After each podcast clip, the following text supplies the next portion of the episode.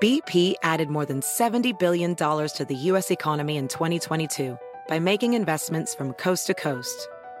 Investments like building charging hubs for fleets of electric buses in California and starting up new infrastructure in the Gulf of Mexico. It's and, not or.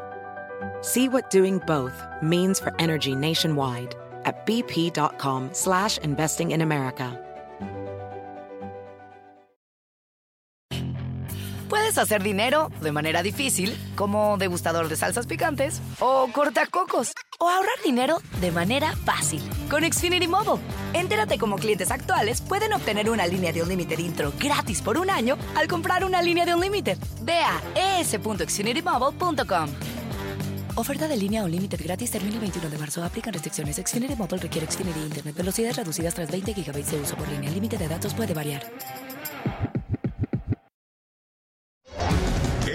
Noticia en NTN 24. Hola, soy Moisés Naim y usted está escuchando una parte de mi programa de televisión.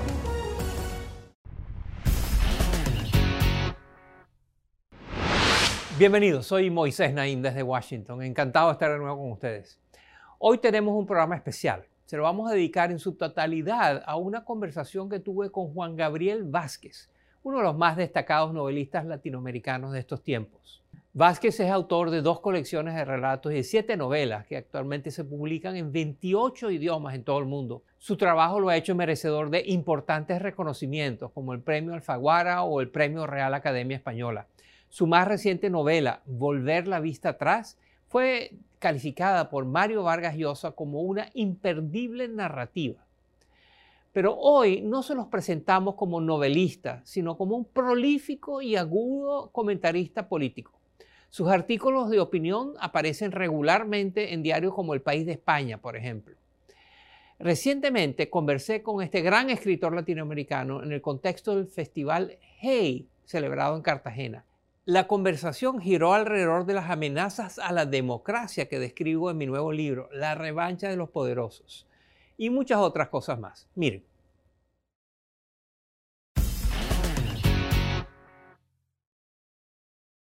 Este libro nuevo, Moisés, La revancha de los poderosos, es en cierto sentido una reacción a tu libro anterior. Eh, comenta, explora, analiza fenómenos que suceden, según lo que tú dices, y yo estoy muy de acuerdo, como reacción a los fenómenos que inspiraron el libro anterior. ¿Por qué no nos cuentas cómo sucedió esto? Esa es una excelente síntesis, eso es cierto. El fin del poder fue publicado en el año 2015. Es un análisis que creo que todavía está vigente y, creo que así se reconoce de que el poder en el siglo XXI, en estos tiempos, se ha hecho más fácil de obtener, más difícil de usar y más fácil de perder y que eso ocurre en la política y en las relaciones internacionales y en las empresas, en los bancos, en los medios de comunicación, en los clubes deportivos. Pero claro que los que tienen poder no van a ser eh, pasivos espectadores de que van a perder su poder y, han reaccionado y esa es la revancha del poder. Es qué hacen los que tienen poder o los que quieren alcanzar el poder en estos tiempos para lograrlo. Eh, cuáles son las tácticas, trucos, estrategias y modalidades que sirven para, para, lograr eso. Entonces a mí me gusta ponerlo en términos de hay fuerzas que diluyen y fragmentan el poder y hay fuerzas que lo concentran y contrarrestan las fuerzas que lo debilitan. Entonces este choque entre fuerzas centrípetas y fuerzas centrífugas sobre el poder, lo que yo creo que explica y en el libro pongo ejemplos de cómo eso explica algunos de los temas de estos tiempos hablas de la, idea que cruza el libro, son las famosas tres P's. Eh, que, utilizas tú, es tu concepto de las tres P's para analizar eh, el momento presente. Quiero que hables un poco de eso. ¿Cuáles son las tres P's y cuál es la tesis general del libro antes de entrar en detalles? Las fuerzas que contribuyen a la fragmentación del poder son son tres revoluciones, la revolución de la abundancia, la revolución de la movilidad y de la mentalidad. Eso sigue siendo, ¿no? Y, y, ahí se puede explicar cómo cada una de estas revoluciones tiene una serie de factores que debilitan el poder. Las que concentran el poder son las reacciones de las tres P's. Las tres P's es el populismo, la polarización y la posverdad. Sí, yo hablé hace mucho tiempo con, con eh, Fernando Sabater, a quien tú lees también y respetas eh, de estos temas, y Fernando me decía una cosa sobre la que quiero que comentes. Decía que el gran problema del populismo, para empezar por la primera de esas tres P's, es que nacen como respuesta a necesidades muy legítimas, como si nuestra clase política tradicional se hubiera enfrascado en peleas muy eh, personales, muy pequeñas, y hubieran olvidado lo que, eh, lo que la gente realmente necesita, y ahí entra el populismo a fingir que tienen las respuestas para darle a la gente lo que necesita. ¿Cómo lo ves tú? Pues el populismo puede ser de derecha, de izquierda, del norte, del sur. El, populismo no es una ideología, eh, como lo fue el comunismo, el fascismo, etc. El populismo es simplemente una serie de tácticas, trucos y estrategias eh, para alcanzar el poder basándose en la división de la sociedad entre un pueblo noble, explotado, eh, por una élite eh, que lo abusa y lo, maltrata. Y entonces aparece siempre un líder carismático, mesiánico, que le dice al pueblo, no te preocupes que yo voy a proteger tus intereses. Se entrelaza con la polarización que siempre ha existido, pero en el siglo XXI ha adquirido potencias que no conocíamos a través de las redes sociales y, a través de, de Internet y otras cosas cuánta discordia hay en la sociedad es adoptada, amplificada y, potenciada y transformada en un instrumento de ataque político. Y todo eso se potencia por el fin de la, de la, verdad, digamos, ¿no? La posverdad, esto de que nadie sabe qué es quién, este, nadie cree en nada, eh, donde hay tanta confusión y todo es relativo. Y eso es peligrosísimo porque las sociedades no se pueden poner de acuerdo para para ir adelante, para gobernar, para hacer los cambios necesarios. Eh, cuando todo esto empezó a pasar, eh, el fenómeno de la posverdad pues, tiene un, un origen impreciso, pero eh, nos hemos puesto más o menos de acuerdo en que 2016 es el año grave, ¿verdad? El año en que varios fenómenos alrededor del mundo nos pusieron... Y fue escogido como la palabra del año ese... ese... El, el, diccionario inglés lo, la escogió como la palabra del año lo que en ese momento yo oía que, mucha gente decía es, bueno, pero no sé de qué nos sorprendemos, esto es la misma mentira política de siempre, los políticos han mentido siempre. Y yo creía que no, estamos hablando de otra cosa que no consiste en mentir como se mentía antes, sino en negar la existencia posible de una verdad común. ¿No es así como lo ves? Es exactamente así, entonces los protagonistas que hay que atacar son los científicos y los periodistas, eh, y los académicos y quienes escriben y quienes eh, tienen una voz pública. Cuando hubo el Brexit en Inglaterra, le llevaron un estudio a uno de los ministros que estaba a cargo de eso que mostraba el enorme costo que iba a tener para la Gran Bretaña en, divorciarse de Europa. Y ese ministro eh, famosamente dijo, ya estamos, el, pueblo inglés está harto de expertos, no queremos más expertos. Eso nos pareció exagerado y bueno, y una cosa insólita, pero después esto palidece comparado con lo que hemos visto con la politización, por ejemplo, de todo lo que pasa con las vacunas, la vacunación, el COVID, ¿no? ¿Quién jamás hubiera pensado que el usar o no una máscara para protegerse de una, de, una pandemia se transforma en una señal política que te define en tu identidad. Eso es una locura, pero forma parte de la posverdad, donde no se respeta a quienes son expertos. también, obviamente, cabe decir que los expertos también se equivocan y se han equivocado mucho, pero sí hay la manera de llegar a ciertas conclusiones. El tema, por ejemplo, de esta vacunación, cuando se ve que en los hospitales de Estados Unidos el 80% de los que mueren por el COVID no estaban vacunados, eso, es una, eso no debería ser motivo de debate, pero sí lo es. Sí, sí, sí.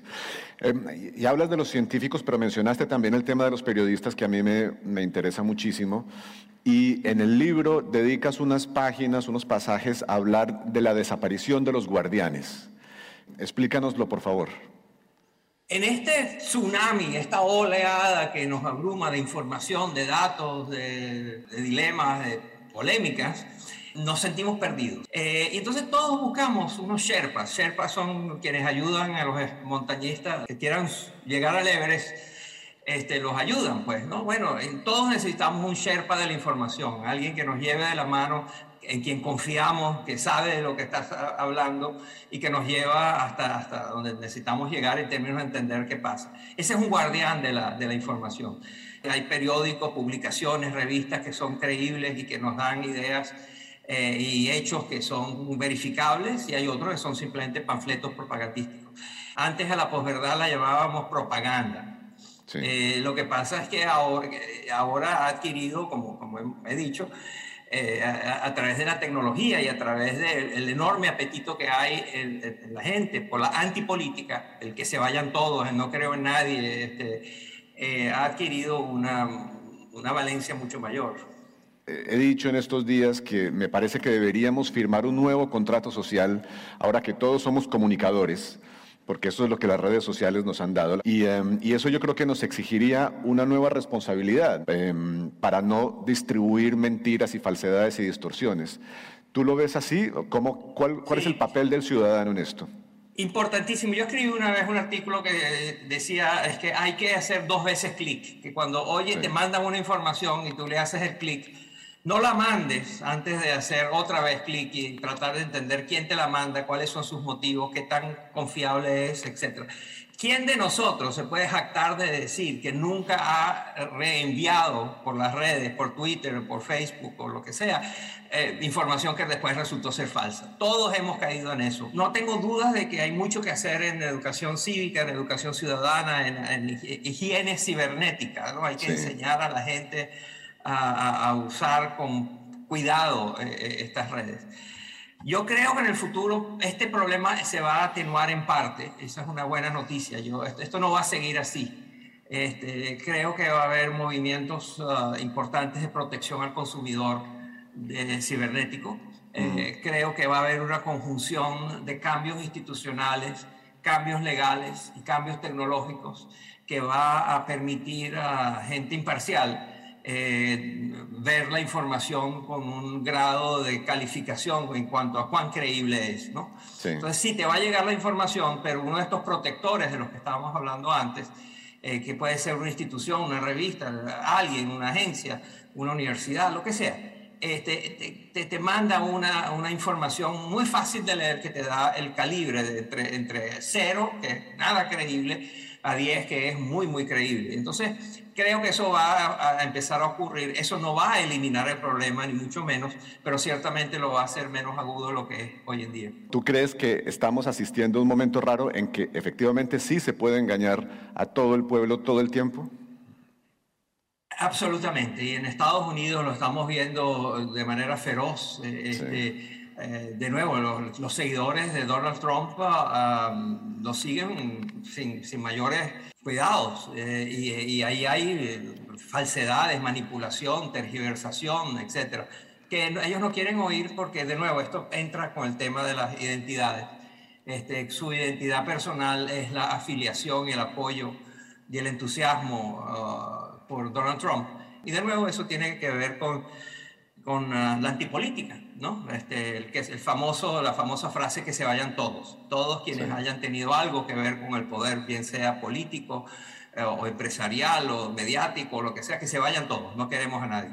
Y eso está conectado, Juan Gabriel, con el tema de la narrativa. Una de las eh, conclusiones del libro es que hay varias batallas que hay que ganar eh, para ganar esta guerra antidemocrática. Y una parte de, de, de lo que hay que hacer es reconquistar la narrativa. La narrativa de la antipolítica es muy seductora y no hay respuestas eficaces del lado de la democracia, del lado más liberal de, enaltecer eh, y festejar y proteger y comprometerse con la democracia.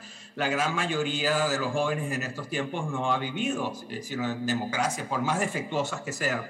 Ah, ha vivido en democracia y ahora podríamos estar entrando en América Latina eh, en, un momento de menor democracia, ¿no? Claramente. También ha habido un cambio entre el culto a la personalidad que había antes y lo que ahora llamas tú la política de los fans. Háblanos de eso. Claramente tenemos un problema de, de, liderazgo, pero también tenemos un problema de seguidores. Sí. Esto de los fans es que obviamente la, gente tiene atractivos y vínculos emocionales muy fuertes con jugadores de fútbol importantes, con actores y actrices importantes, con artistas importantes, Pero ah, el, campo de la política le ha llegado a esto también, ¿no? Entonces, este, la relación entre los seguidores de los políticos los políticos ya es una relación más de fans, el fandom, ¿no? Este, donde, donde hay una, una sensación uh, de, de, vínculo y de confianza y de cercanía con, con, un personaje. Y eso es lo que estamos viendo. No hay, no hay sino que pensar es que 74 millones de estadounidenses votaron por Donald Trump de los cuales un número muy importante tiene con él una relación, eh, como ya dije antes, una relación psicológica, emocional uh, muy importante. Y lo mismo pasa en otras partes y lo, estamos viendo. Los temas identitarios están marcando nuestra política. Eh, nos parecía que tal vez eso se daba con más fuerza en Estados Unidos, pero como todo lo que políticamente, ideológicamente sucede allá tarde o temprano se exporta, puede que eso ya esté llegando a América Latina. Eh, ¿Cómo ves tú el tema de, las políticas identitarias en nuestro continente? Como tú lo describes, eh, Estados Unidos se especializa en exportar sus ansiedades al resto del mundo. Eh, cuando, un debate se, se, pone caliente e importante en Estados Unidos, inmediatamente se internacionaliza. Dos ejemplos claros que todos conocemos es el debate sobre la desigualdad.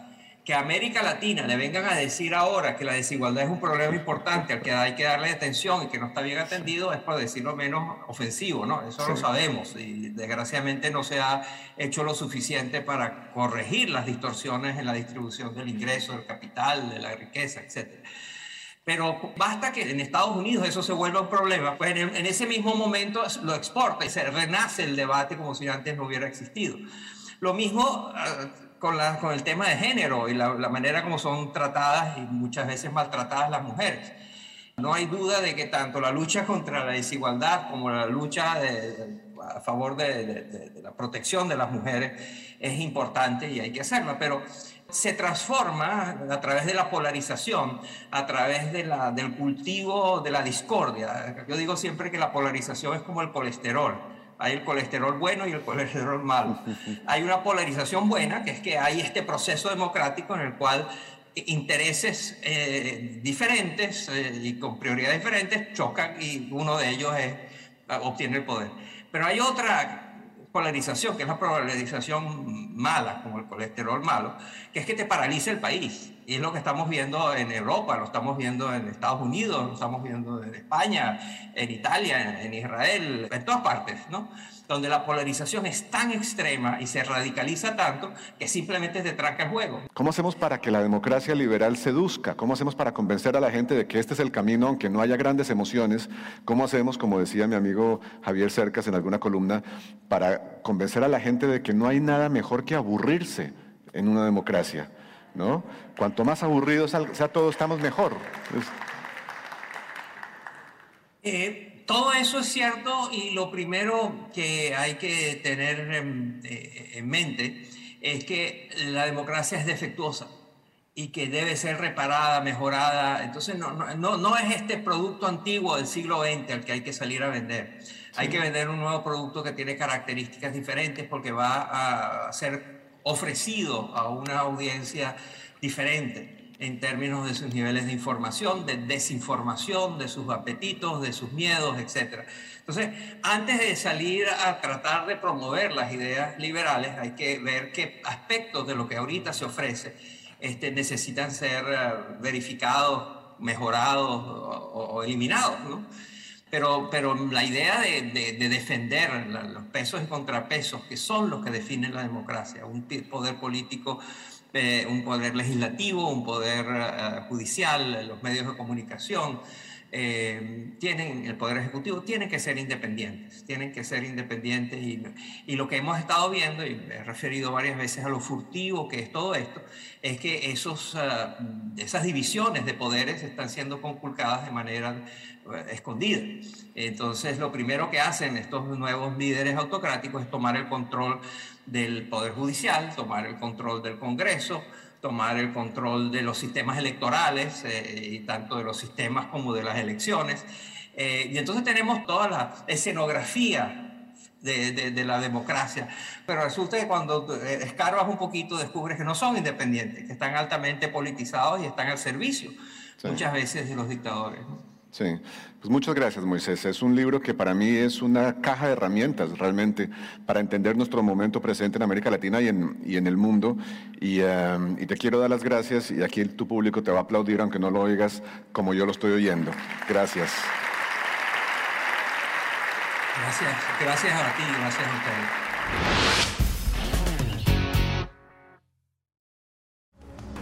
Esto es Efecto Naim lo puede ver todos los domingos por NTN 24, a las 6 de la tarde en Washington, a las 6 de la tarde en Bogotá y a las 3 de la tarde en Los Ángeles. Across America, BP supports more than 275,000 jobs to keep energy flowing. Jobs like updating turbines at one of our Indiana wind farms and producing more oil and gas with fewer operational emissions in the Gulf of Mexico. It's and, not or.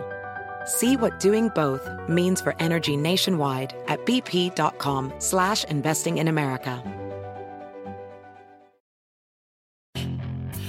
Hacer dinero de manera difícil, como degustador de salsas picantes, o cortacocos, o ahorrar dinero de manera fácil con Xfinity Mobile. Entérate cómo clientes actuales pueden obtener una línea de un límite intro gratis por un año al comprar una línea de un límite. Ve a es.xfinitymobile.com. Oferta de línea o límite gratis termina el 21 de marzo. Aplican restricciones. Xfinity Mobile requiere Xfinity Internet. Velocidades reducidas tras 20 GB de uso por línea. El límite de datos puede variar.